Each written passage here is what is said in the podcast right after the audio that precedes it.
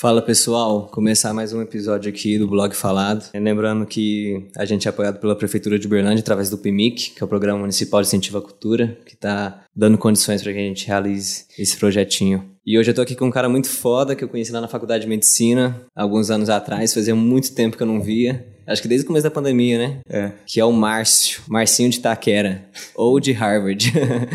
Fala aí, Marção, se apresenta aí pra galera que não te conhece. Fala galera, tudo bem? Sou o Márcio, tenho 23 anos aí, sou aqui da faculdade, da Universidade Federal de Uberlândia, né? Lá de, de Taquera, como o Nicolas bem disse aí, meu país Taquera. Amo demais. Bom demais. Como que chama aquela rua quando você desce do metrô? Eu acho que eu já te perguntei isso, eu esqueço o nome dessa rua. De Taquera? É. Alguma coisa Alvim, eu acho. Arthur Alvim. Arthur Estação Alvim, é, cara, eu fui num jogo uma vez lá, um- era um jogo de, da Copa América, não lembro que era Chile e Argentina, eu acho, alguma coisa assim. E a gente desceu no metrô lá, e lá tem altos barzinhos na rua, Tem, né? E tem. o povo põe esse negócio na né? calçada. Nossa, bom demais, foi muito bom. A Você é corintiano? Sou não. Não? Era, era jogo da Copa América, né? Legal. Aí eu fui lá com meus primos, sou São Paulino. São Paulino. É, não acompanho muito futebol não, mas hoje teve um jogo brabo, hein, agora. Tava torcendo pro Real, Real meteu 3x1, Legal. brabo.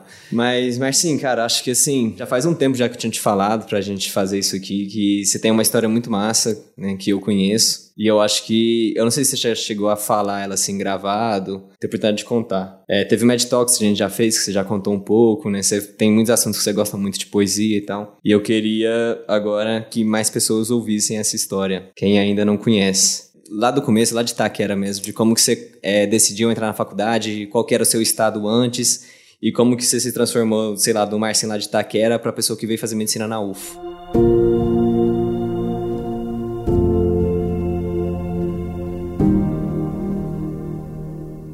Então, mano, essa trajetória aí até a medicina, ela passa por muita coisa, né? Como você bem disse. É, eu descobri esses dias que a infância, na verdade eu escutei isso e achei muito bonito, velho, que a infância é o lençol da vida, né? Muitas das nossas reações às adversidades, muitos nosso jeito de se relacionar com as pessoas, muita coisa vem da infância, velho. Tipo assim, Sem dúvidas. o relacionamento que a gente tem às vezes com a pessoa, mu- muita coisa a gente repete Sim. inconscientemente, e isso a gente viu na infância, né? É, o jeito que você se forma, né? O jeito que se forma, velho. É perigoso se você se deixar só guiar por isso, mas é interessante observar, velho. E por que eu tô falando isso? Porque na minha infância eu, eu nasci num, num bairro extremamente periférico, né, que é o Itaquera. Eu estudei numa escola pública chamada Líder 2, a primeira escola que eu, que eu lembro, assim, na verdade foi o Pedro Brasil Vandeck. Mas o Líder 2 é a escola onde eu lembro, eu lembro do líder porque foi onde eu apanhei a primeira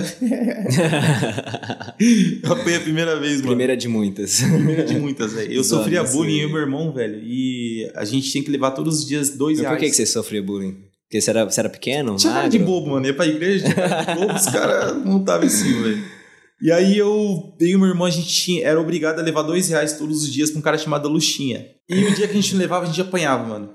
Que isso? E aí teve uns dias que meus pais. Meu pai. Meu pai. Eu nasci num ambiente que meu pai. Quando eu nasci, ele já era padeiro. Então ele trabalhou durante 16 anos na, na padaria. Ele trabalhava nessa padaria na Penha. E quem ajudava a gente, assim, muito, desde o início da minha vida, foi meu avô também. Então a gente morava no quintal do meu avô por parte de mãe.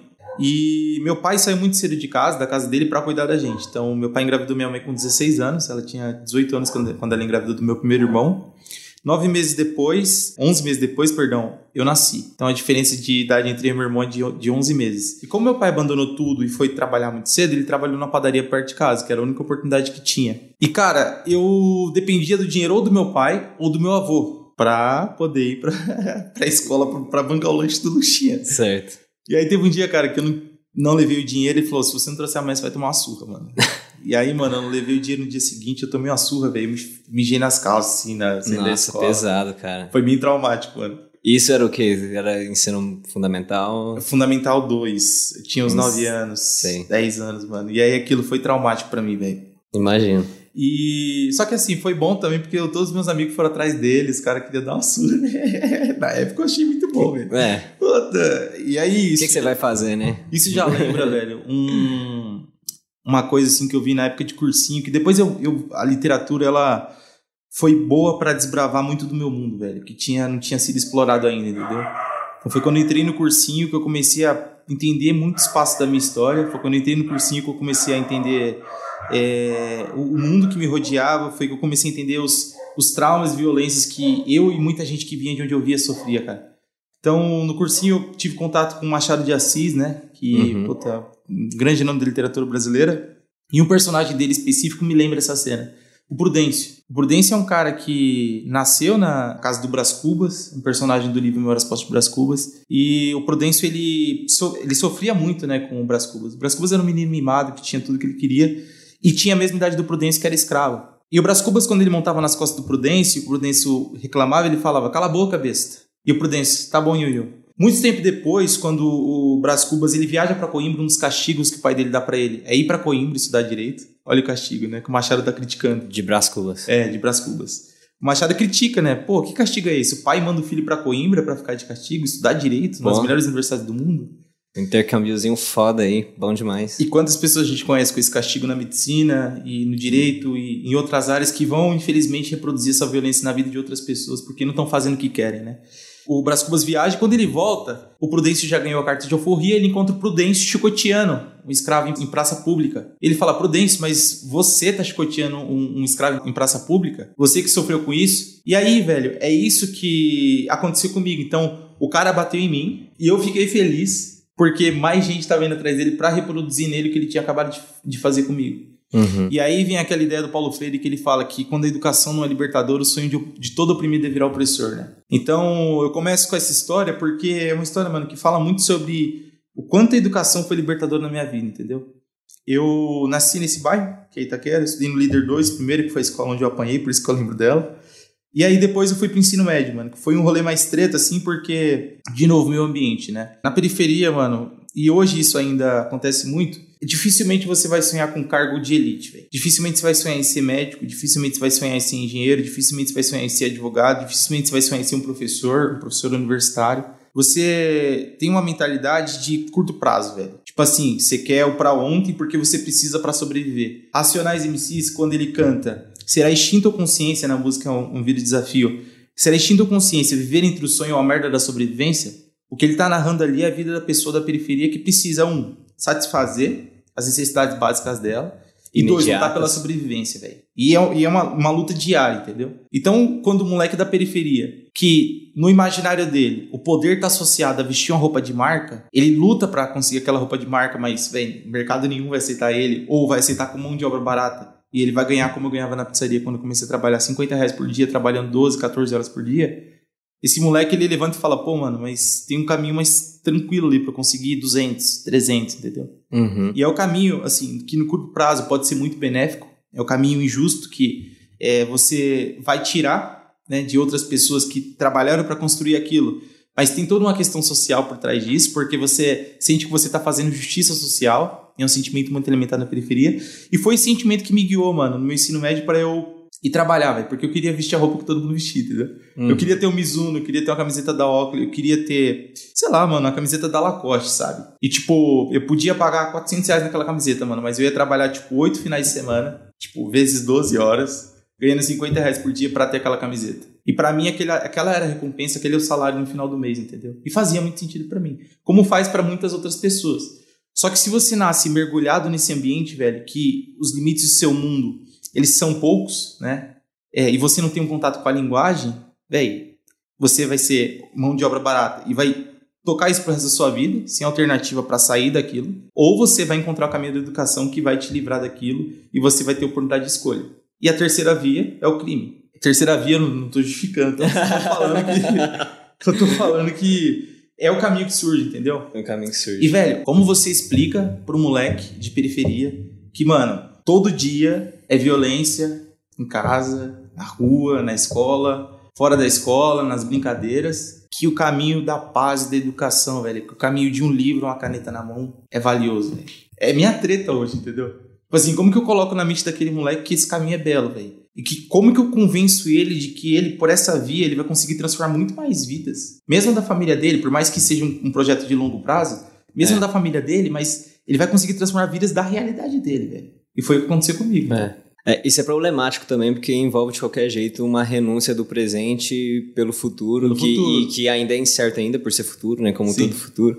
Então o cara tem que largar alguma coisa que, por mais seja pouco, ele tem ali na hora, né? A sobrevivência dele, o salário dele no final do mês, por uma ideia de que talvez ele vai conseguir fazer uma coisa que é difícil, que você tem que renunciar pra caralho, pra no final talvez dar certo, né? Sim. Que seria o caminho do estudo. Sim. Ainda é, é uma, uma escolha difícil de qualquer jeito, a não ser se você tem a condição de se manter sem trabalhar e tal. Sim. Foi por isso que eu precisei trabalhar, mano. Pra alimentar, pra sustentar uma ideia de poder que se manifestava nas roupas que eu vestia, entendeu? Aí você terminou o ensino médio, sem, Então- ainda sem, sei lá, sem estudar realmente, sem pensar no coisa. Mano, Como foi no terceiro ano do ensino médio que um professor meu de filosofia, velho, o professor Walter Donizete, dava história e filosofia pra gente, e ele lançou um desafio, velho. Falou, meu, eu tô aposentando, 33 anos de estado, e trabalhei fora também, e eu tô aposentando e não vi um aluno meu entrar na universidade. Que doideira. Que massa. Ele fez desafio pra vocês. Fez desafio. Duvido vocês começarem a estudar, se preparar.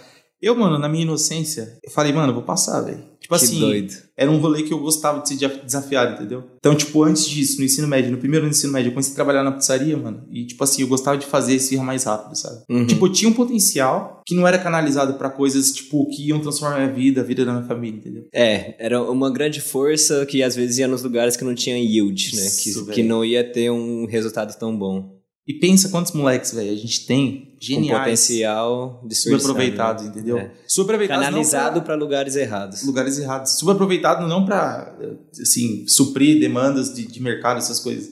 Mas, velho, pensa o quanto esses moleques, com o potencial que eles têm, com uma orientação, podiam transformar a própria vida deles, mano. É. Com uma questão de oportunidade. E, assim, por curiosidade, você sempre respeitou muito o professor? Tipo Nunca assim, você sempre, professor, gost- mano. você sempre gostou muito de professor? Por que esse professor que falou isso especificamente te tocou tanto? Ou não foi uma coisa particular dele? Foi pelo desafio, mano. Não foi pela pessoa particularmente? Porque foi um professor que, tipo assim, diferente do. de- tinha muitos professores bons lá, mas assim, diferente dos outros, ele é um professor que sempre batia na mesma tecla, entendeu? Tipo, ele tinha valores inegociáveis e ele, e ele demonstrava os valores dele de preocupar com os alunos para uma formação não só técnica, mas uma formação de Certo. ideia, de pensamento. Ele manifestava isso em todas as aulas dele, entendeu? Certo. E aí, tipo, teve um lance de comoção, assim, de falar, velho, tipo, vou dar orgulho para esse professor, Uhum. por- pelos 33 anos dele de aula, de dedicação e tal, eu sempre tive um rolê muito assim, muito forte, mano, com, com gratidão, sabe? Tipo, Uhum. sempre que eu tenho oportunidade, por exemplo, mando mensagem pro André, que foi um cara que me acolheu aqui em Berlândia, Ianzinho, os caras, tipo, eu morei com uns caras sem pagar nada no ano passado. Mano. Uhum. E o André hoje, às vezes, ele manda dinheiro do aluguel pra mim aqui em Berlândia. Então, Bacana tipo, demais. É, muita gente me ajudou demais. E aí é uma coisa assim que na escola eu falei, velho, eu vou, vou, vou me dedicar, vou, estu- vou estudar pra alegar esse professor e dar uma recompensa pra ele, entendeu? Então foi o lance do desafio também que me moveu, que nos trabalhos que eu fazia eu gostava de ser desa- desafiado e casou com o estudo, velho. Só que eu não tinha noção da distância que tinha entre eu e, tirar uma nota boa no Enem, passar pra segunda fase da FUVEST, nem sabia o que era FUVEST, mano. Cara, você foi abençoado pela ignorância, né? Pela ignorância, ligado? Você não sabia que era tão difícil e aí você foi atrás. velho. Eu fui abençoado pela ignorância, mano. E aí, quando manifestei o desejo de estudar pros professores, eles deram, deram risada, muitos deles deram risada, porque, meu, eu, assim, terminava a lição, não parava na sala de aula, velho. Gostava de conversar, sempre gostei de falar. E foi uma coisa também que me ajudou depois na faculdade, abriu muitas portas pra mim. Mas eu não parava na sala de aula. E por não parar na sala de aula, outra benção na minha vida, mano, ser atentado. Todos os professores me conheciam, velho. Todos os professores me conheciam, mesmo que não dava aula pra mim. E aí uma professora que não me conhecia me chamou e falou: Márcio, eu fiquei sabendo que você vai estudar agora, você já descobriu que você vai prestar? Eu falei: não, mas eu vou prestar vestibular, vou passar. Beleza, sabe o que é cursinho pré-vestibular? Eu falei: não. Eu falou: ó, tem um cursinho que vale a pena você fazer. Esse cursinho vai preparar você para a prova do vestibular, é como se fosse uma escola, só que mais sofisticada, que vai focar nas, nas questões de prova. E você vai fazer isso durante um ano. Se você não passar, você pode prestar de novo e tentar. Só que esse cursinho tem uma prova social e tem uma provinha para você entrar. Então, depois que você tira 30 questões na prova de 50, por exemplo, você vai lá e faz uma avaliação socioeconômica para provar que você não tem condições, enfim. Falei, ah, vou prestar isso daí, né? Primeira vez que eu prestei a prova no cursinho, isso no meu segundo ano no ensino médio. 17 questões de 50. Falei, mano. É. Pra entrar mal, no cursinho, né? Foi muito mal para entrar no cursinho, velho. Aí eu comecei a tomar consciência da distância que tinha entre eu e a aprovação. Por quê? Para entrar no cursinho com avaliação socioeconômica, um cursinho pré-vestibular, social, velho. Tipo, e a galera falou, bateu nessa tecla na aula. Na, na- no dia da prova, gente, a prova tá tranquila, a prova tá tranquila. É. E eu falei, mano, essa prova tá tranquila. Era tipo assim, a prova já era um nível baixo, né? Pra você Sim. entrar, Pra principalmente em nivelar, porque era só estar em escola pública, mano. É. E, tipo assim, a galera tem consciência de que há defasagens, tanto por parte dos alunos não conhecerem o potencial dos professores de escola pública, quanto dos professores de escola pública, pelo desgaste do tempo, falarem, meu, não vou me esforçar mais, entendeu? Uhum. E aí eu fui agraciado de encontrar uma pessoa que se dedicou, né, a mim, que foi a professora Carol, que falou para mim do Med Ensina, e falou, Márcio, é um cursinho pré-vestibular que quem dá aula são estudantes da Faculdade de Medicina da USP. É, alunos do primeiro ao sexto ano dão aula lá, e você pode entrar lá. Prestei a prova, acertei 17 questões. Meu segundo ano de tentativa, passei, velho. Uhum. E assim, eu acho que foi. Puta, foi o, o, ano que mais mudou minha vida, assim, velho. Tipo, 2015, eu entrei no Média Ensina cru, mano. Cru. Tipo, sem saber ler direito, sem saber escrever. Escrever, tipo, eu tinha medo de escrever na frente dos professores eles, tipo, darem risada. Porque foi também um choque para mim entrar no cursinho. Porque pensa, eu, aluno de escola pública, estudante de periferia, como falei para você, vindo de Itaquera, do líder 2, de um ambiente extremamente violento, encontrar moleques de 16, 17, 18 anos, eu com 18 anos na época, dando aula para mim, velho. Brabo. Já na faculdade de medicina da USP. E aí todos os dias eu tenho que sair da faculdade de medicina da USP e voltar para minha realidade que era Itaquera. Uhum. E ver que na faculdade de medicina da USP tinha moleque de 18, 19 anos, 20 anos, que tava dando aula para mim, cara que já tinha formado em engenharia, que tava lá estudando medicina de novo, que tava dando aula para mim, e ver que moleques de 15, 16, 17, 18, 19 anos estavam traficando na minha rua, entendeu? Era um choque, velho. Tipo assim, minha mãe, no dia que ela foi fazer a matrícula comigo no cursinho, ela chorou, mano, porque é um lugar lindo. Eu nunca tinha ido na Avenida Paulista. É na faculdade. Na faculdade de medicina da É na faculdade. Eu nunca tinha, com 18 anos de idade, ido na Avenida Paulista. Eu sou Que de São isso, Paulo, cara? mano. Eu sou de São Paulo, velho. Pensa o choque que, é Que pra mim. isso? Brabo. Paulista é aquela que vai lá do centro, É a maior- aquela é, rua bonita isso. que passa, tipo, aí do lado lá direito, se você estiver descendo ela, tem os bairros bonitos, Isso, tem jardins e tal. uns hospitais bons Jardim também. Europa, né? Einstein. É. Eu nu- nunca tinha ido na Avenida Paulista, irmão. Que isso, engraçado, né? Na sua cidade, Minha avó tem 64 anos e nunca foi na praia, mano. que é do ladinho. Que é do lado. Tipo assim, a gente tá em Santos. São Paulo, mano. Então, foi um limite do meu mundo que foi aberto ali, velho. E aí eu. Puta, muita gente me ajudou a explorar esses limites, entendeu? O Wittgenstein, ele fala que o. que, que é um filósofo escocês, ele fala que os limites da nossa linguagem são os limites do nosso mundo, mano. E chega um ponto que quanto mais vasta a nossa linguagem, menores são os limites do nosso mundo. Tanto que você consegue ver, né, que tem pessoas que, com lábia, mano, conseguem chegar no lugar que querem. É, Você vê os, os- infelizmente, né, os golpistas. Tipo assim, a galera tem lábia, velho. sim. Usam isso pro mal. Mas pensa a gente, estudante de medicina, velho. O quanto a gente pode ampliar durante toda a nossa vida, você médico já. Com o contato que a gente tem com nossos pacientes. De todos os lugares do Brasil, de qualquer lugar que você quiser atender, mano. Porque você é médico no mundo inteiro.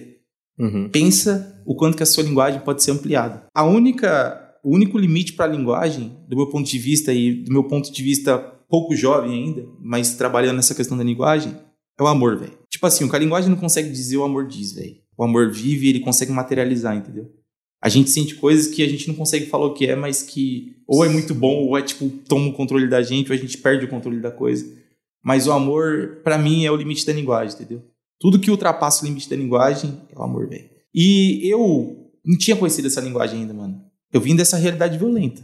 Uhum. Eu vim nessa realidade que meu pai se trabalhava na padaria, ficava fora o dia inteiro. Minha mãe bebia de sexta, sábado e domingo. Então era um ambiente extremamente violento porque minha mãe tinha problemas com álcool. Eu via violência em casa. Eu tive um problema com a minha avó muito grande, que hoje estou resolvido, mas tipo assim, minha avó pegava meu irmão só de final de semana e levava pra casa dela na penha. E eu ficava lá. E aí, velho, toda essa questão de rejeição, mano, que foi construída ao longo de toda a minha vida, tipo, eu saí do ambiente que eu era protegido, mesmo rejeitado, eu era Uhum. protegido pra lidar com gente, velho. E aí eu caí na faculdade de medicina da USP, no Med Ensina, pra falar, velho, eu não sei fazer essa questão pra um desconhecido que eu me senti Que tinha sua ele, idade. Eu me senti inferior a ele.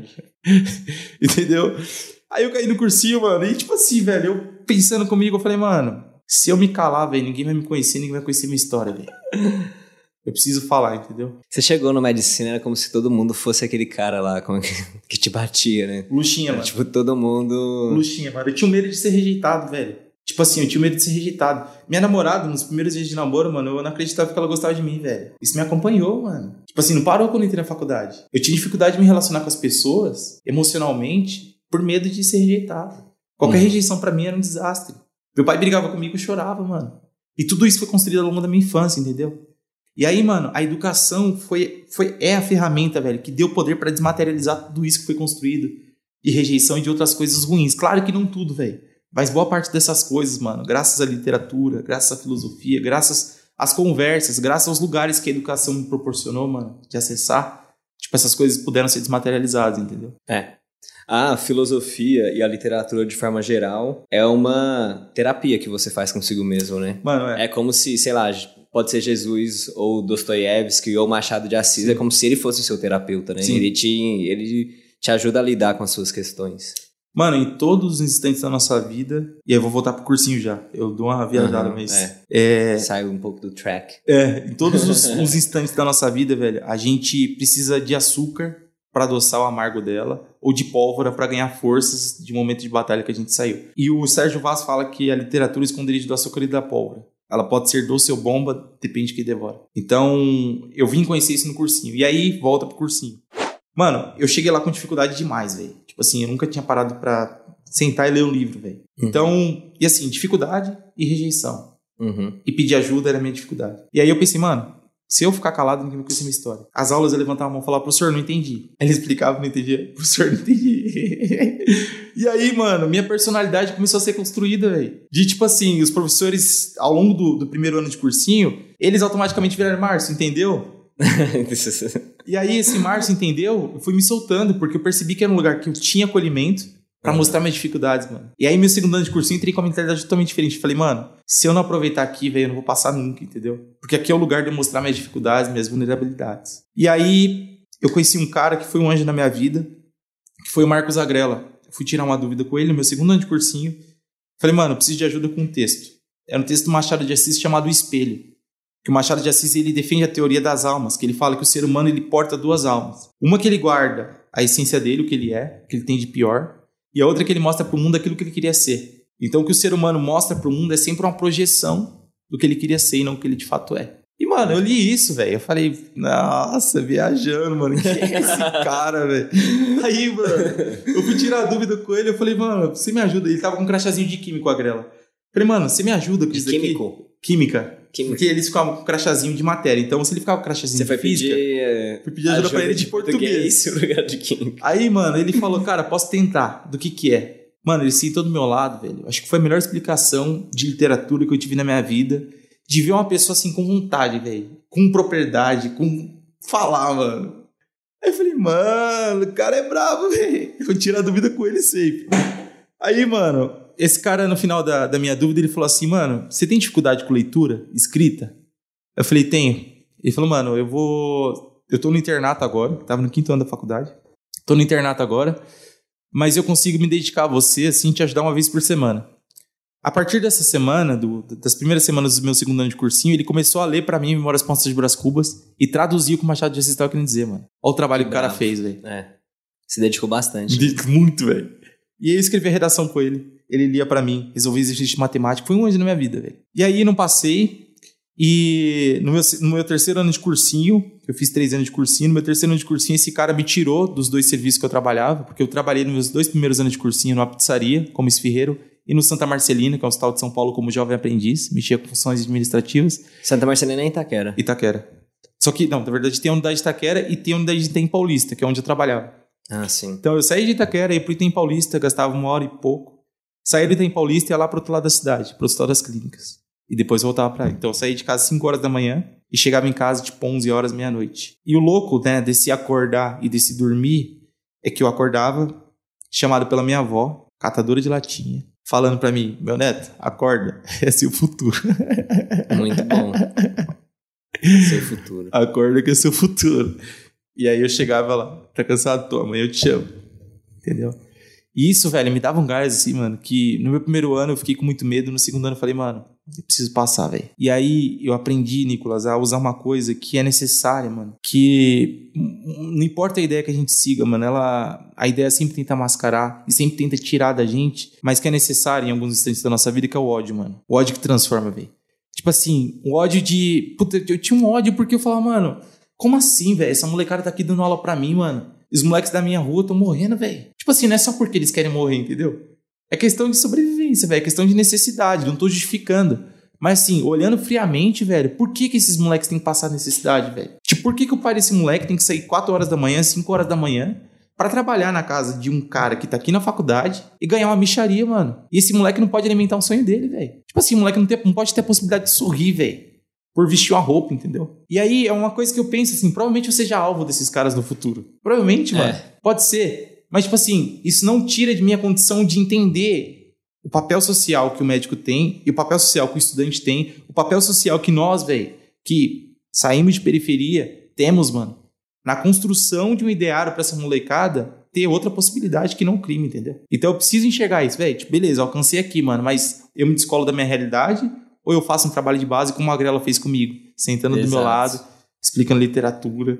Qual que é o nome dele? Marcos Agrela, mano. Marcos Agrela. É. O cara é bravo demais, velho. E aí, mano, meu terceiro ano de cursinho eu, foi um ano que eu estudei demais. O Marcos Agrela, na verdade, ele me tirou dos dois trabalhos, pagou pra mim poliedro. Eu consegui fazer poliedro no meu terceiro ano de cursinho. E ele custeava pra mim alimentação e transporte, velho. Então foi um ano, assim, que eu consegui estudar. Consegui só estudar, né? Porque eu saí dos trabalhos. E consegui me dedicar, mano, ao, ao ensino, assim, a- a- aos estudos. De uma maneira que eu podia enxergar, mano, também as disparidades, né? Porque o poliedro é um ambiente que uma galera bem abastada estuda lá. Mas eu, eu consegui, velho, tipo, me dedicar assim, de tempo integral, entendeu? Porque eu falei, velho, o cara tá no sexto ano da faculdade de medicina, ele me tirou de um cursinho popular, que é o Medicina, onde eu aprendi tudo, e me colocou no poliedro, velho. Então ele pagava pra minha alimentação, transporte e o cursinho. Falar, Marcião, só estuda. Mano, eu agarrei aquela oportunidade, velho. Tipo assim, todo instante que eu podia estudar, eu tava estudando, velho. Tipo, no metrô. Tem foto minha no chão do metrô, uma amiga da minha mãe tirou, mandou pra ela. Deixa eu te perguntar uma coisa. Claro. E você conhece outras pessoas que tiveram uma história parecida? Porque, assim, é, ele teve uma super boa vontade e tal, mas poderia ter dado errado se não fosse vocês. Poderia ser uma pessoa que, que não aproveitaria a oportunidade, ou que, às vezes, não por falta de vontade, mas a pessoa ia lá tentar e não ia dar certo. Você conhece outras pessoas que conseguiram, ou que também tiveram um padrinho parecido com o seu e que não deu certo, alguma coisa assim, ou não?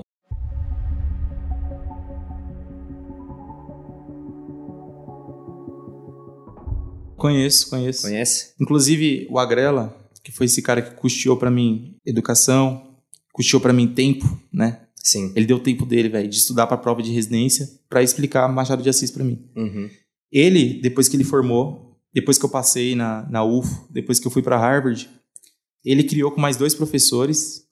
Um estuda, tá fazendo cirurgia na, na USP, e o outro tá dando plantão só. E o Agrela hoje faz infectologia na Unicamp. Hum. Os três juntos têm uma casa lá em São Paulo, onde eles colocam todos os anos três moleques da mesma origem que a minha, custeiam cursinho, alimentação, luz, tudo. Fala, só estuda. Um foi aprovado no ano passado na Faculdade de Medicina da USP, Felipe Marinho, e o outro foi aprovado esse ano agora na Unifesp em primeiro lugar, velho. Frank. Bacana, doido. Legal. Até.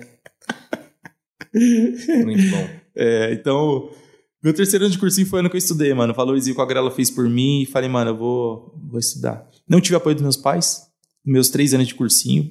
Acho que por eles não entenderem a, a distância, assim, que, que eu precisava percorrer e que isso ia demandar muita energia minha, ia me tirar de outros focos que eram a igreja, por exemplo. E isso não gerou uma aceitação muito boa da parte deles.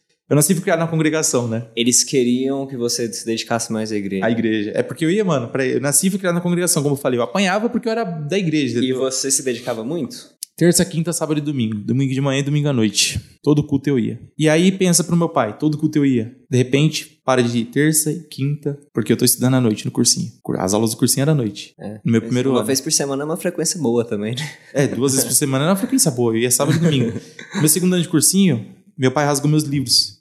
E Nossa. falou, mano, ou você volta pra igreja ou você vai parar de estudar. E ele rasgou meus livros, cara. E aí eu falei, mano, o ódio. Usei ele de novo. Falei, mano, eu vou passar, velho. Porque tinha uma vontade em mim de passar pra mostrar a possibilidade pra eles. E de passar também, mano, pra mostrar pra mim, velho, que eu tava fazendo certo, entendeu? Porque, tipo, mano, muita gente quis me dissuadir, velho, de que era o errado que eu tava fazendo, de que era muito pra mim. E aí, mano, tipo, foi a primeira vez que minha mãe falou abertamente, tô com você, entendeu? Aí, mano, tinha minha mãe, tinha minha avó, que me acordava, dormia na casa dela. Falei, mano, preciso vencer, velho. O que, que eu precisava fazer? Já tinha uma base boa, que eu construí nesses dois anos de cursinho. Terceiro ano, mano, fiz prova e exercício, prova e exercício, prova e exercício. No meu segundo ano, eu tinha passado pra segunda fase da, da USP, né? Da FUVEST. Não passei, não passei no vestibular. E aí, no meu terceiro ano, eu falei, mano, eu vou estudar e vou. e vou. vou passar, velho. E aí, graças a Deus, consegui vaga aqui na Universidade Federal de Uberlândia, onde eu vim, né? Consegui no Santa Marcelina, que era muito perto de casa. E. Faculdade, não sei Faculdade de Santa Marcelina, mano. Faculdade de Santa Marcelina. Eu passei nela pelo ProUni e passei aqui no, no, na UFO, pelo SISU. Pelo ProUni eu pensei, mano, vou ficar em casa porque, tipo, é 600 metros da minha casa, mano. Tipo, é muito perto de Santa Marcelina. Minha namorada é de lá, inclusive. É 600 metros da minha casa, eu vou ficar aqui. E o Agrela, quando ele soube que eu passei na Federal de Berlândia, ele entrou em contato comigo e falou, Marcião, eu não quero influenciar na sua decisão, mas se você precisar de recursos para ficar em Uberlândia, eu vou te ajudar, mano. Doido. Aí eu vim pra Uberlândia, filho. Falei, mano. Muito bom. É, mergulhei na multidão, que é um monstro sem rosto e coração, né? Falei, mano, eu vou.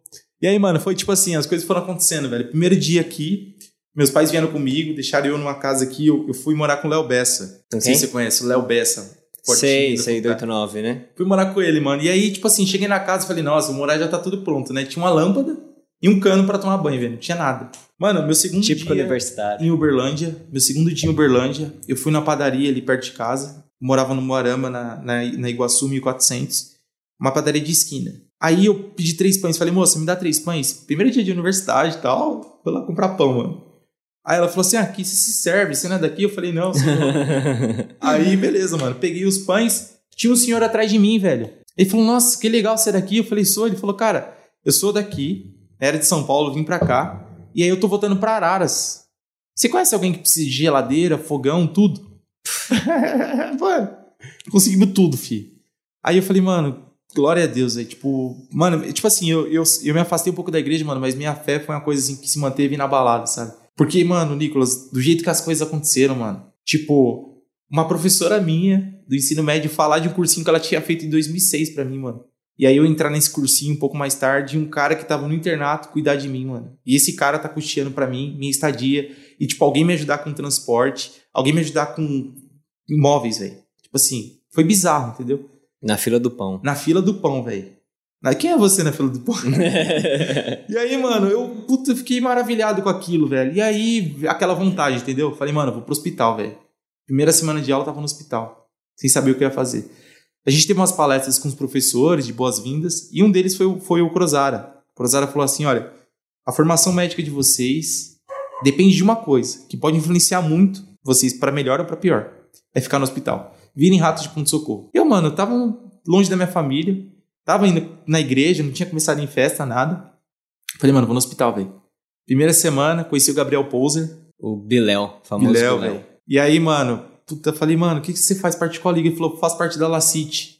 Quer me acompanhar na, na cirurgia? Vai ter uma cirurgia da, da Ortop. Pega meu número, manda mensagem, tem cirurgia hoje. Puta, mano. Ali começou a minha, legal. minha trajetória no HCUFO, velho. E aí eu fui primeiro dia, segundo dia, terceiro dia. E aí numa quarta eu fui acompanhar o plantão de cirurgia, a doutora Luciana Passos. Quem é você? Falei, ah, eu sou do primeiro período, tô acompanhando aqui, mano.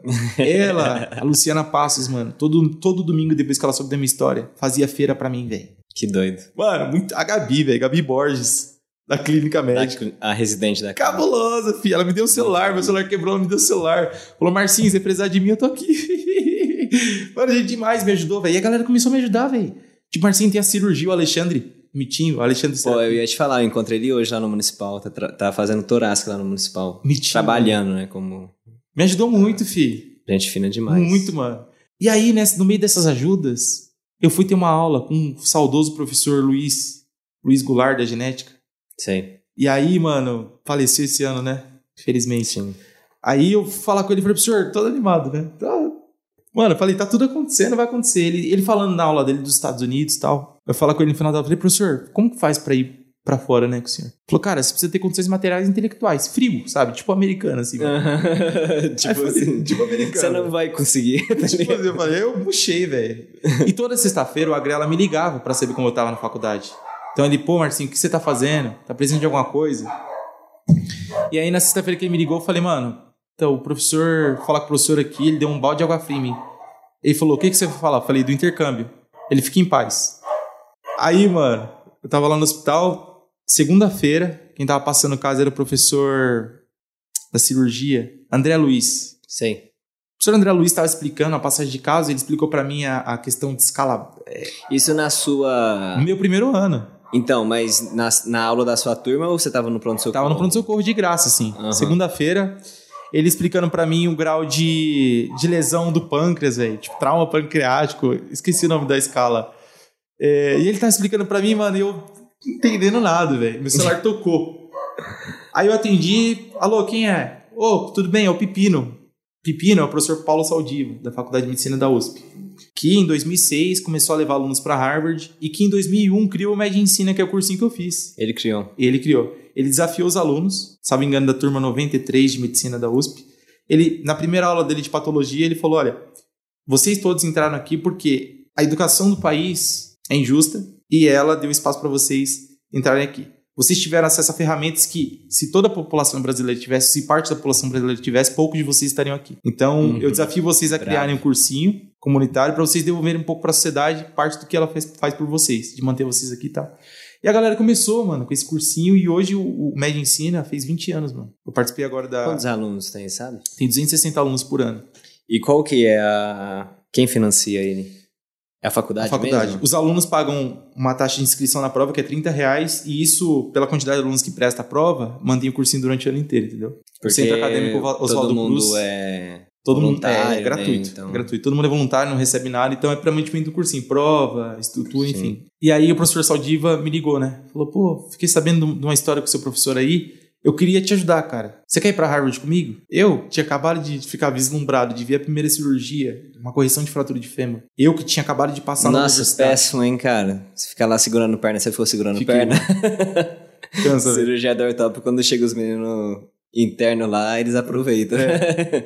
Aí, mano, eu tava maravilhado com tudo isso, mano. E assim, transformou minha realidade. Eu já tava em outro ambiente, tinha saído da minha rua e transformou a realidade da minha vida da minha família, que eu comecei a ver, mano. Minha mãe. Pô, como que eu faço pra estudar? Inclusive, faz quatro Cara, semanas agora que minha mãe sim. voltou pra oitava série, velho.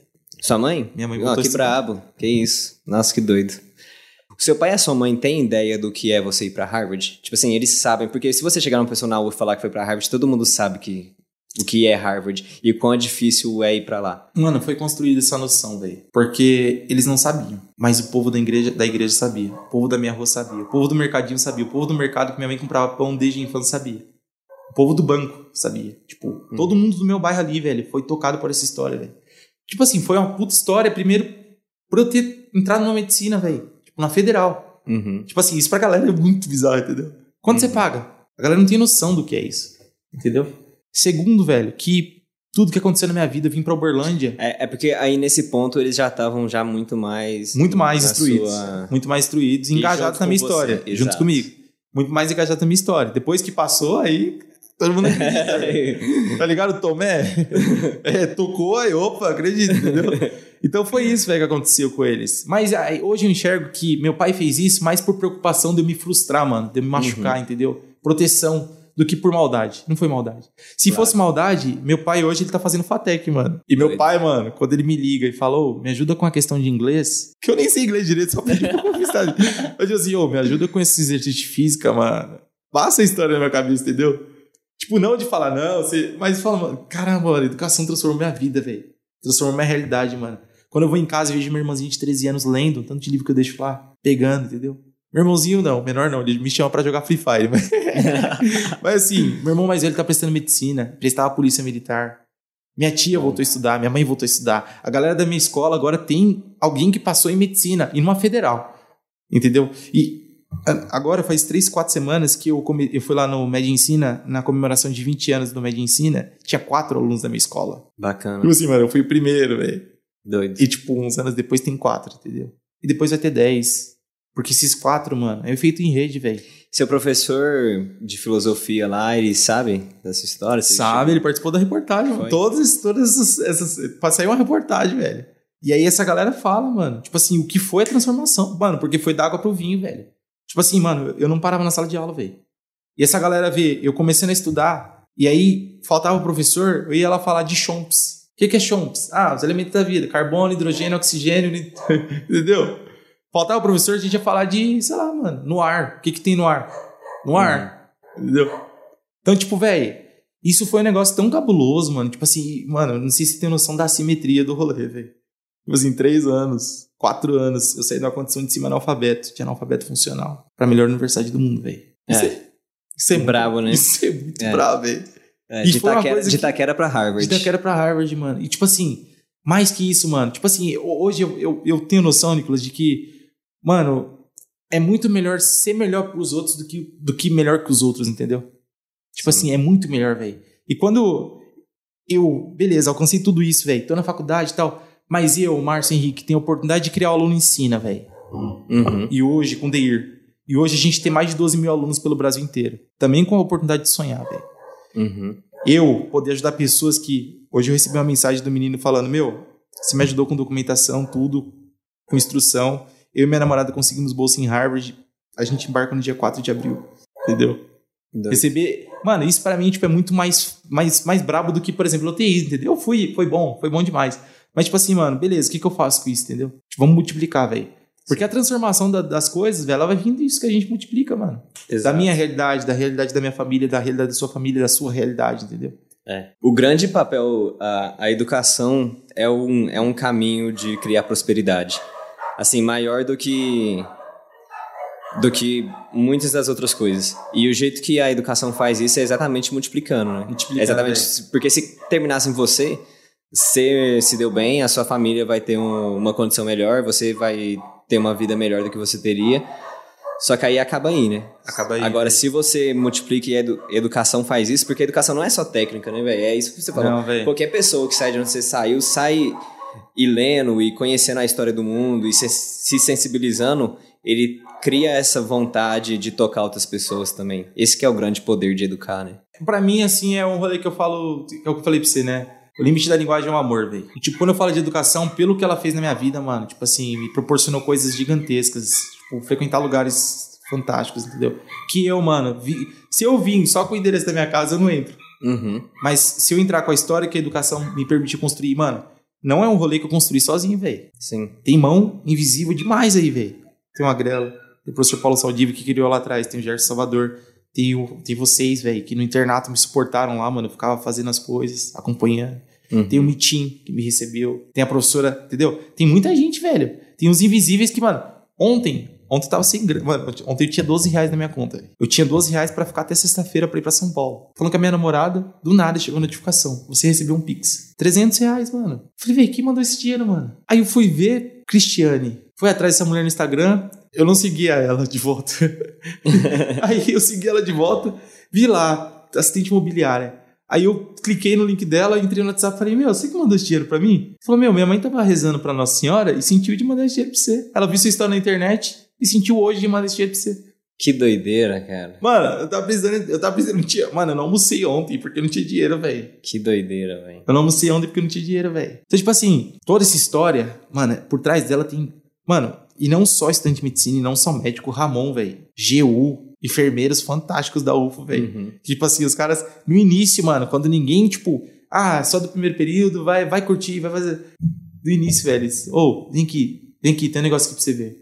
Ou tipo, o Ramon às vezes me chama e fala, meu. Colher uma gaso. Não, ele fala, ele falou, vem, é, tem um negócio que você esqueceu lá na sala. Eu ia ver lá, era uma sonda pra passar. E ele, sabe passar sonda? Eu falei, já vi, então vamos passar. Então, tipo assim, mano, muita gente vem invisível, mano. Eu fiquei agora três meses na faculdade de medicina da USP. Eu consegui publicar com o professor Paulo Saldiva. A gente tá fazendo estudo do microambiente pulmonar. E, mano, lá, acontece muita autópsia. São 16 mil autópsias por ano, né? O professor é patologista. Nossa. Saldiva. Então tem muito espaço pra pesquisa, com muita coisa. E aí, mano, tipo assim, esses três meses que eu fiquei lá, eu participei dessa pesquisa dele, que a gente conseguiu publicar, do estudo do microambiente pulmonar, e aí a gente consegue mudar, assim, o método de estudar, por exemplo, fisiologia. A gente consegue ver a fisiologia de um jeito muito abstrato, né? Hum. Porque nada é palpável. Muitas das coisas da fisiologia não são palpáveis.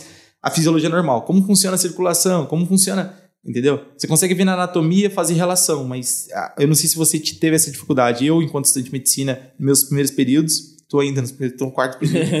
mas, tipo assim, nos dois primeiros períodos, mano, tinha muita dificuldade de por que eu tô estudando isso, entendeu? Aham. E aí o professor Paulo Saldiva, o que que ele fez? Ele- uma ideia dele há 30 anos, ele queria inflar um pulmão. Ele falou, velho, a pessoa mo- morreu. Sabe, tipo, ela doou o corpo pra, pra gente estudar, a gente precisa aproveitar isso daqui. Como que a gente infla um pulmão? Ele inflou um pulmão, só que ele queria deixar esse pulmão cheio e sólido como se fosse um isopor. O que, que ele fez?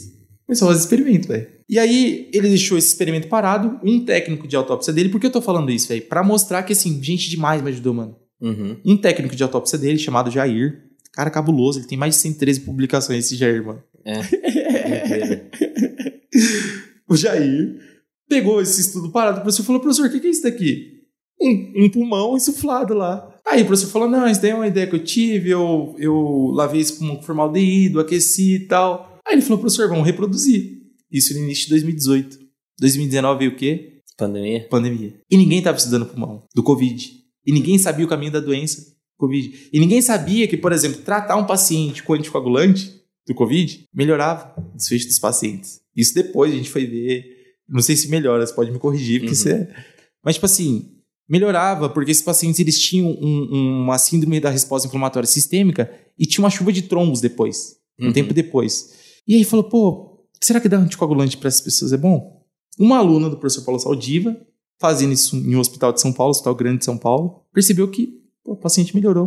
O paciente tinha ficado com os dedos roxos, e aí ele ela fez alguma coisa com o anticoagulante e melhorou o paciente. E a Sadia falou, pô, legal, vamos estudar por que, que a pessoa chega nisso. Começou a estudar o mecanismo da doença, evolução da doença, e o Jair teve a ideia, falou, professor, por que o senhor não faz autópsia de Covid? Ele falou, tá louco, Jair, ninguém quer fazer autópsia de Covid. E aí o Saldiva mergulhou nessa experiência com ele, de fazer autópsia de Covid. E ele foi o cara que mais fez autópsia de Covid no mundo. Que doido. Só que ele queria estudar de um jeito que não fosse tão invasivo. E os, cor- os corpos que foram doados para estudo das pessoas em vivo, ele queria aproveitar mais isso. E aí o que, que ele fez? Estudou. A pessoa chega né, na autópsia, a gente quer descobrir a causa de morte, principalmente nas- no sistema de verificação de óbitos que a gente chama de SVO. Uhum. Chegou lá a pessoa, a gente vai fazer a autópsia convencional. Né? Você retira os órgãos, avalia a, a disfunção em qual órgão que foi para tentar diagnosticar a pessoa. Falar a causa de morte foi essa. Complicação de diabetes, complicação do AVC, parada cardiorrespiratória, infarto, enfim. E aí o Saudinho falou assim, não vamos tirar o pulmão dessa pessoa. Tipo, não vamos fatiar o pulmão dessa pessoa. Vamos pegar ele inteiro. Pegou. Tentou olhar e falou, meu, tipo, criou uma hipótese diagnóstica na cabeça dele. E ele falou, cara, a gente vai estudar isso daqui macroscopicamente, a gente vai estudar isso daqui a nível celular e a gente vai fazer uma tomografia disso daqui, velho. E uma ressonância. E ele começou a fazer, Tomografia dos pacientes dos cadáveres. dos cadáveres com Covid, para entender como esse pulmão ficava na tomografia, como esse pulmão ficava na ressonância, como esse pulmão ficava microscopicamente. Uhum. Outra coisa, como esse pulmão ficava insuflado. Doido. E aí ele começou a insuflar esses pulmões. E ver, caramba, por que, que a gente tem alteração no lobo inferior esquerdo do pulmão? E tá trabalhando com isso até hoje. Eu, quando voltei dos Estados Unidos, falei, professor, tudo bem, tô em São Paulo, tô de férias, queria saber se eu posso acompanhar o senhor aí. Falou, Márcio, a gente tá investigando os caminhos que a Omicron faz. Ele foi uma das pessoas que desco- descobriu o caminho da Delta, que ela fazia pelo bufatório. Ele ajudou nessa explicação. Você tem noção, mano, o Saldiva ele tem 32 mil citações só no Google acadêmico. O cara é cabuloso, filho. É. E ele trabalha, não é só, tipo, patologista é, especializado em pulmão. Tipo Uhum. assim, ele publica sobre poluição atmosférica, ele publica. Mano, é um cara muito cabuloso, velho. Tipo assim, que pensa a ciência do jeito muito louco, velho. E aí ele falou, Márcio, estamos pesquisando caminho- os caminhos das, da Omicron, né, nas pessoas. E aí eu calhei de cair com esse técnico de autópsia, que é o Jair, que foi o cara que mais me ensinou anatomia nos meus últimos três meses, mano. Tipo, em toda a minha faculdade, velho. Brabo. Um técnico de autópsia, assim, mano, que o cara tem prazer, mano, de fazer pesquisa, descobrir coisa, investigar e ensinar, mano. Os caras sabem muito, né? Muito, velho. autópsia, tipo né? assim, é bizarro quando o cara sabe, entendeu? E aí, por isso que eu tô falando, mano, tipo, toda a minha história, ela foi fundamental, velho, pra construir uma ideia na minha cabeça, mano. Tudo que aconteceu. O maior acontecimento da minha vida hoje não é Harvard, não é medicina, não é... é minha namorada que me ajudou demais, mano, na minha estadia nos Estados Unidos. Mergulhei num, num labirinto profundo e ela teve comigo, velho. E, mano, é a ideia de que ninguém chega a lugar nenhum sozinho, velho. Sim. Tipo assim, mano, você tá onde você tá, mano, porque, tipo, alguém fez o rolê lá atrás, entendeu? E, tipo, eu tô onde eu tô porque, mano, centenas de pessoas fizeram o rolê pra, pra dar certo, entendeu? Centenas, mano, dezenas, milhares de pessoas velho, fizeram o rolê. Na vaquinha de Harvard, mano, 1.200 pessoas doaram, 1.300 pessoas doaram, mano. Eu não sei a cara de 30, 50, Uma entendeu? fração delas, né? Entendeu? Então, tipo assim, mano, toda a minha história, velho. E hoje, o Silvão esses dias mandou um áudio pra mim, falou, pô, Marcião, minha mãe passou com uma amiga dele, eu pedi contato de uma- do endócrino, minha mãe tava com problema. E aí, mano, menina atendeu minha mãe super bem, eu mandei mensagem agradecendo e tal. Aí ele falou assim, pô, Marcião... Silvão, você fala? é, Silvão, Silvio. Silvio Pó, isso. Uhum. Ele falou, pô, mandou um áudio pra mim, mano, de graça. Falou, pô, Marcião, é... minha amiga falou super bem de você, cara. Porque você agradeceu a consulta dela. E você fez perguntas, tipo, um jeito gentil, não foi agressivo. Porque eu fiz o básico, velho. Entendeu? Ele falou, cara, a sua essência gera network, mano. É. E, mano, isso em mim, assim, só reforça a ideia de que a gente não chega a lugar nenhum sozinho, mano. Tipo, eu pude nas férias frequentar a faculdade de medicina da USP, Dante Pazanese, consegui um estágio no Einstein de cardiologia e fazer outras coisas, mano, porque muita gente me ajudou, velho. O aluno ensina só tá de pé Porque muita gente do Brasil inteiro, de vários cursos universitários e não só de medicina, ajudou a construir ele, a gravar as aulas, de graça, mano. Uhum. Para alunos que não tinham acesso à educação na pandemia. Muita gente, mano, ajudou a gente. Entendeu? Doando dinheiro pra gente montar um site legal pra galera, velho. Se precisar de dinheiro. E aí o menino, namorado da minha, da minha sala, falou: Meu, o que, que eu posso ajudar, velho? Quero ajudar, mas eu não sei dar aula, não sei participar de reunião, o que, que eu posso ajudar? Aí o Dir falou, mano, o site tá com problema, velho. A molecada tá entrando, tá caindo. Porque a gente tá deixando as aulas hospedadas. O Dir criou o site e aprendeu a criar, mano. E aí ele falou, mano, eu posso dar um dinheiro, dou 36 mil reais. E agora eles fizeram a segunda rodada de investimento de 50 mil reais pra gente, mano. Um projeto comunitário, guiado por alunos, entendeu? Então o aluno ensina a soltar de pé por causa de muita gente. A minha história só foi construída e vai permanecer de pé, mano. E vai se tornar maior ainda por causa de muita gente, entendeu? E eu acho que é isso, velho. Tipo, ninguém constrói nada sozinho, mano. Tipo, e quanto mais cedo a gente entender isso, velho, e pedir ajuda, criar laços e conexões com pessoas, por criar, mano, sem interesse. Mas, tipo assim, por criar, velho. Pô, mano, gostei de conhecer você, velho. Tipo, isso, mano, é um, é um rolê que, do meu ponto de vista, tem potencial para transformar a nossa realidade e o mundo, velho. Porque se cada um tiver focado só na sua luta, entendeu? E, pô, você melhor do que o outro, e não melhor pro outro, velho, dificilmente a gente conseguir É. transformar a realidade. É o 1 mais 1 é igual a 3, né? Um mais um igual a três, mano.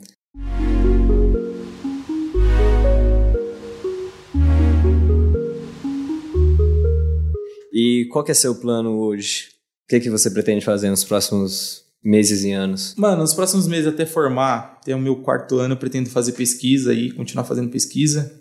É, e minha namorada estamos desenvolvendo uma pesquisa junto com a galera da, da USP de Juiz de Essa Fora. namorada... Faz, faz medicina, em Santa Marcelina. Ah, no Santa Marcelina, você Isso. falou. É. É, ela começou aí, mano, tipo, no hospital assim também. Uhum. E falou, amor, tô vendo muito pé diabético aqui. E pessoas, assim, numa situação de já amputar, né? Horrível, né? Horrível, velho. Ela falou, amor, mas tem atenção primária aqui. Será que não tá funcionando? E a gente tá desenvolvendo uma pesquisa em cima disso pra ver, assim, medir a efetividade da, da atenção primária e tentar melhorar, entendeu? Uhum. Assim, não tentar melhorar a atenção primária, que é, é, tipo assim, é cabulosa no Brasil. Tem um papel fantástico. Mas dar ferramentas para eles aprimorarem, entendeu? Então, ao invés de ter 15 agentes comunitários de saúde que vão sair para as ruas, entendeu? Eu vou ter um só focado em pacientes diabéticos para avaliar se esse paciente está complicando ou não. Se ele está medindo a glicemia dele ou não. Se ele sabe colocar botas, tirar pedrinha do sapato ou não. Entendeu? Para esse paciente não ter uma ferida. Ou se ele ter a ferida, vou mandar ele para o hospital logo, antes que ele chegue lá com o pé necrosando Sim. entendeu? Então, a gente está com essa pesquisa. Meu foco é, esse ano, talvez, é deixar o médio ensina, o aluno ensina pra gente melhor que eu, Passa a bola. passar a bola. E focar nisso, velho. Tipo assim, continuar postando minhas poesias no Instagram, eletrocardiograma, e receber mensagem, mano, tipo assim, pô, você postar eletro me fez, assim, tipo, entender a importância disso, eu vou estudar eletro, velho. Ou Muito tipo, bom. você postar que você tá no hospital, mano, me fez ir no hospital. Você postar uma mensagem que, velho, a medicina é feita pro paciente, eu nunca parei de pensar nisso. Uhum. Tipo assim, e é feito do paciente, É. entendeu? E escutar isso de um estudante de medicina, mano, tipo, é muito brabo, velho. Porque eu penso, velho, esse cara tem tanta coisa pra fazer, mano. Tipo, ele para pra ler 10 linhas que eu escrevo. E, tipo, se permite ser tocado por 10 linhas que eu escrevo. Ele é inundado por informações naquele. Inclusive, a MC da canta, né? Que hoje, mano, a pobreza de espírito conseguiu ser maior do que a. Conseguiu tornar, na verdade, a pobreza de dinheiro um detalhe, entendeu? Então, ele consegue ver nisso um valor, velho. E, tipo, fala, ô, legal que você postou, mano. Tipo, eu conversei com um moleque esse dia na faculdade de medicina da USP, mano. Ele falou, mano, eu achava que. Você falou um negócio que era tão óbvio, mas que, tipo, eu não, não tinha enxergado. Eu achava que só passar aqui era bom. Era suficiente, entendeu? mano, e quanta gente, velho, não tá na faculdade achando que só passar é, suficiente, entendeu? Tipo, quanta gente que não tomou noção de que a medicina não é feita pra gente, velho. Tipo assim, não é pra eu postar na minha bio do Instagram que eu faço medicina na UF. Não é pra eu, num, num rolê social, falar, caramba, eu faço medicina. Não é pra eu achar que eu sou melhor que outros cursos porque eu faço medicina e outros cursos não. Então, velho, o que, que a galera da geografia pode me ensinar, mano? O que, que eles sabem sobre doenças geográficas, velho? O que, que a galera da história pode me ensinar, mano? O que, que eu posso discutir com esse cara sobre história da medicina? Qual era o contexto histórico, mano, que aconteceu o rolê do Oswaldo Cruz lá, mano? Entendeu? É, é de fato isso que a gente aprende no cursinho, a história, mano? Entendeu? O que, que a galera da estatística, o que, que a galera da engenharia, o que, que vai ensinar pra gente, entendeu? Pô, mano, pensa, pensa, mano, num cenário de pronto-socorro com vários problemas técnicos, com vários problemas técnicos. Um médico ser acompanhado de um engenheiro Sim. pra criar uma solução pra aquilo, velho. É. Médico Tem, não sabe o que é é, tem várias coisas que isso poderia acontecer, né? O sistema da UFO, Muita coisa. mano. usar a própria faculdade pra melhorar. Pensa o economista ali junto com a, É. com a Dália, pensando, pô, como que a gente vai administrar esse recurso aqui? Entendeu? Então, o ambiente universitário, ele é rico, mano. E uma coisa que eu, eu pensei em falar com você, mano, esses dias, tipo assim, as coisas mais valiosas da vida, velho, são as mais simples. É clichê, mano. Mas é, tipo assim, mano, você olhou pra lua hoje, velho? Você olhou pra lua hoje? Eu não. Você viu a estrela hoje? Alguma estrela no céu? Mano, tem valor isso pra você? Relativo, né? O É. valor é relativo, mano. Mas, tipo assim, Depende do momento, né? depende do momento, velho. Mas as coisas mais escassas da vida são as mais valiosas, velho. Teve um- a gente faz o estágio rural, né? Que a gente vai pra Capinópolis. E o meu companheiro de estágio era Ianzin. Você falou dele mais cedo, Ianzin, né? Amigo velho. do André. Você morou com ele, né? Morei na- no quarto dele, no na quarto verdade. dele, pois é. e, e o nosso, a gente faz estágio, ele era minha dupla e a gente tinha outra dupla com a gente, né? Essa outra dupla era o Lucas Rossi e o Weiner. Acho que você deve saber Weiner também quem que é. Foi muito engraçado. Eu e o Ianzinho, a gente tava olhando as estrelas e falando, e ele falando, ah, isso aqui é tal, tal. E aí a gente pegou o aplicativo pra ver e a gente tá falando tudo errado, velho. E aí o Weiner, ele conhece muito, que ele é da roça, né? Ele é da fazenda. Ele sabia tudo das estrelas, velho. Todas as constelações. Essa aqui é tal, essa aqui é tal. Bem doido. Que É ele louco, conhecia mano. tudo. Mas assim, aqui não dá nem pra ver muito, né? Não, não. É um pouco mais Poluição, difícil. né? Lá, em, lá em Capinópolis era mais fácil. Mas é isso, mano. Eu acho que de toda essa história, o resumo dela é: ninguém constrói nada sozinho, velho. Tipo, a gente sempre vai precisar de pessoas, mano. Nos melhores e nos piores momentos, velho. Com certeza. Como eu precisei no pior momento nos Estados Unidos da minha namorada, mano. Que foi. Você foi pra lá quando mesmo? Fui em março. Março? Março do ano passado. Março tava frio ainda? Tava frio, mano. É? Ah, mano, você pensa, é você colocando um bichinho em outra caixinha, entendeu? Pra sobreviver, mano. Uhum. E aí começa toda a questão da adaptação, tipo assim, você tá num ambiente diferente, um clima diferente, pessoas se relacionam de jeito diferente, a linguagem é diferente, O povo fala esquisito. o povo fala esquisito, você não conhece os lugares. Então, o sistema de fuga e luta tá ativado a todo instante, medo de perder. Véi, isso, isso- se você não tiver acompanhado de alguém que é, vem do mesmo ambiente que você, É, isso é valioso, né? entendeu? É bizarro, mano. Você pode adoecer, você pode surtar, você pode É. mergulhar na depressão, Sim. entendeu? Então, O estresse, namorada- quando o estresse passa o nível que você suporta, né? passa o nível que você suporta. Aí você espana, né? Outra coisa, março eu viajei, abril meu avô faleceu aqui no Brasil. Pesado. Aí, mano, Você tava longe, né? aí minha namorada foi a pessoa que, mano, foi dar um abraço na minha avó por mim, foi abraçar minha mãe, foi atrás das questões do, do enterro do meu avô. Minha família não tem condições, entendeu?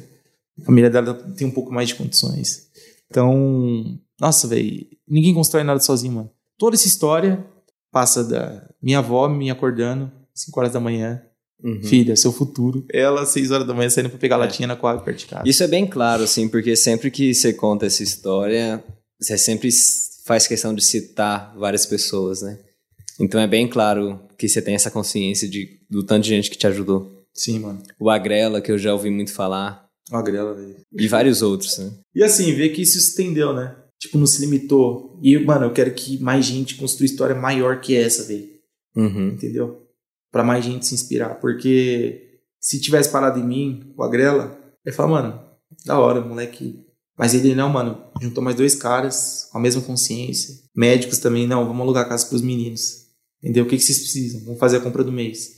E aí tem um aprovado na Faculdade de Medicina da USP. Tem um aprovado na Unifesp. Entendeu? Isso é cabuloso, velho. Muito bom. Isso é cabuloso. Ótimo, velho. Muito obrigado. Que isso, mano. Obrigado por ter contado sua história aí de novo. Tamo junto. É isso. Valeu, galera.